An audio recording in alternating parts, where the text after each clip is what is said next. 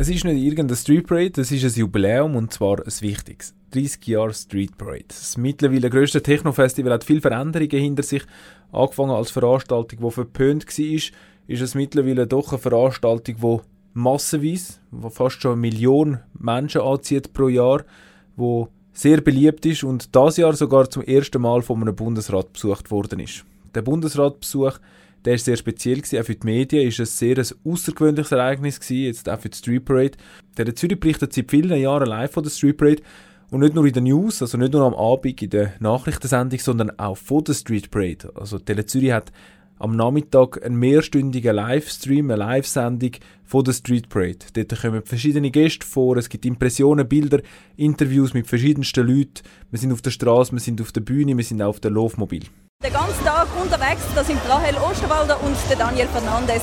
Wir nehmen sie mit an die Parade. Wir suchen die verrücktesten Raver und die besten Kostüme. Und die Hits, die ist heute auch ein Thema, über das reden wir auch noch. Ja, und wie man es sieht, sind wir auch abseits von der Menge dabei, nämlich da auch im Zürcher Seebecken. Was ist meine Aufgabe an so einem Tag und was ist so die Schwierigkeit vor allem an so einem Tag? Wenn es so viele Leute hat auf engstem Raum und viele auftrete Leute auch, wo eigentlich gerade durchdrehen. Viele von ihnen, wenn sie ein Mikrofon und eine Kamera sehen und anzurennen kommen, auf diese Frage gehe ich da ein bisschen Ich fange ganz, ganz vorne an. Auch da gibt es eine Vorbereitung als Außenreporter. An der Street Parade ist klar, dort ist sehr vieles spontan. Einfach weil es so viele Leute hat, weil sich das Ganze so dynamisch verändert, weil die Leute sich bewegen, weil es laut ist. Darum ist sehr vieles spontan. Viel crazy Kostüm, viele Menschen, die eben Freude haben, die am Festen sind. Also sehr viel Spontanität braucht es. Aber es braucht auch ein bisschen Organisation. Es, gewisse Sachen müssen schon auch ein bisschen organisiert sein. Weil es sollen ja nicht nur die Festenden und das Partyvolk im Vordergrund stehen, sondern auch die Leute, die hinter der Kulisse arbeiten. Einerseits die Leute, die das Ganze organisieren, aber natürlich auch die Rettungskräfte zum Beispiel oder die Polizei, die auch dafür schaut, dass an so einem Tag wie die Street Parade einfach alles gut läuft. Zuerst muss man sich mal überlegen, wer könnten spannende Ansprechpersonen sein und dann probierst du mit denen etwas abzumachen. Das ist auch ein bisschen schwierig. Eben, ich habe es vorher gesagt, es ist sehr dynamisch, es hat viele Leute, also probiert man so einigermaßen etwas, etwas zu fixieren. Man sagt zum Beispiel, ja, so Grössenordnung 3, vielleicht dort und das probiert man dann auch einzuhalten, dass die Person wenigstens ein bisschen eine Ahnung hat, wo dass wir uns treffen, weil eben, es hat sehr viele Leute, es ist schwierig, dann durch die Menschenmasse durchzukommen, dass man so ein gewisse Anhaltspunkte hat. Es kann aber gut mal sein, dass es eben dann auf der einen Seite beim Interviewpartner, aber auch bei uns zu einer Verzögerung kommt. Das gehört halt dazu an so einem Tag. Und mit dem muss man auch können umgehen. Das ist eben so ein bisschen die eine Schwierigkeit, wo, wo man damit muss können umgehen. Angefangen hat für mich alles mit dem Joel Meyer. Er ist der Kopf von der Street Parade. Und darum sind wir gerade beim Start von der Laufmobil mit ihm auf einem von diesen Mobil gewesen. Vom Organisationskomitee, was ist das jetzt für ein Moment? Das ist ein magischer Moment, wow.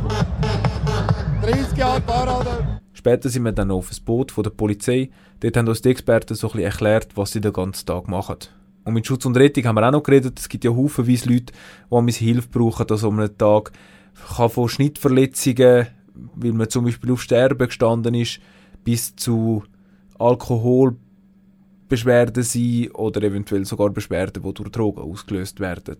Und halt eben, wir haben mit sehr vielen Leuten geredet, die einfach nur gekommen sind, zum Festen und Feiern. Wo alle Liebe verspüren, wo alle wegen der Musik hierher kommen, das ist einfach ein einzigartiges Gefühl. Super geil! Super gewesen. Extrem cool, wirklich. Also extrem cool. Tak, tak, tak. Es ist einfach ein schöner Vibe jetzt mit der Sonne. Es ist das schönste Wetter, es ist das Beste. Und während diesen Live-Schaltungen oder während dem ganzen Tag, während dem ganzen Nachmittag ist es halt wirklich ein bisschen so, hey, ich sehe gerade jemanden oder eine Gruppe, die spannend aussieht dann versuchst du herauszufinden, ob es gerade eine Möglichkeit gibt für eine Live-Schaltung. Du kommunizierst mal mit dem Produzenten, hey, könnten wir kurz, vielleicht in zwei, drei Minuten, ich hätte gerade etwas Spannendes. Und wenn es dann klappt und das Go bekommst vom Produzenten und auf dem Sender bist, dann machst du einfach das Interview. Und dann gehst du wieder zurück. Es ist sehr vieles spontan. Eben, vieles kann man sich gar nicht darauf vorbereiten, an so einem Anlass.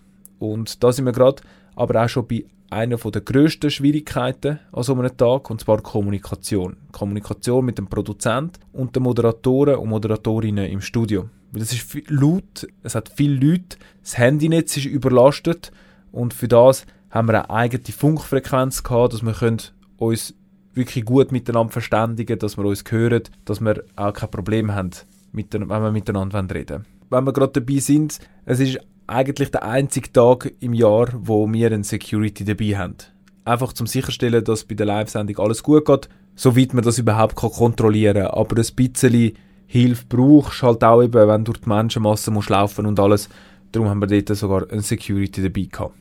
Besonders arbeiten macht das an einem Tag eben nicht mal nur das Reden und Funktionieren vor der Kamera, sondern die Masse von Leuten und sich in dieser Masse von Leuten bewegen, von A nach B zu kommen. Sagen wir mal ganz konkret vom Stadelhofen, vom Bahnhof Stadelhofen zum Bürkliplatz zu kommen.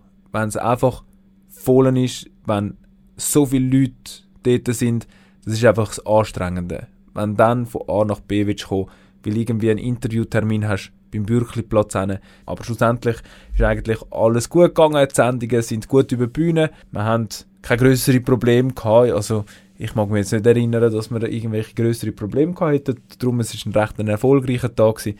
Auch ein sehr cooler Tag. Es ist halt so ein Tag, wo als Außenreporter wirklich mal etwas erlebst.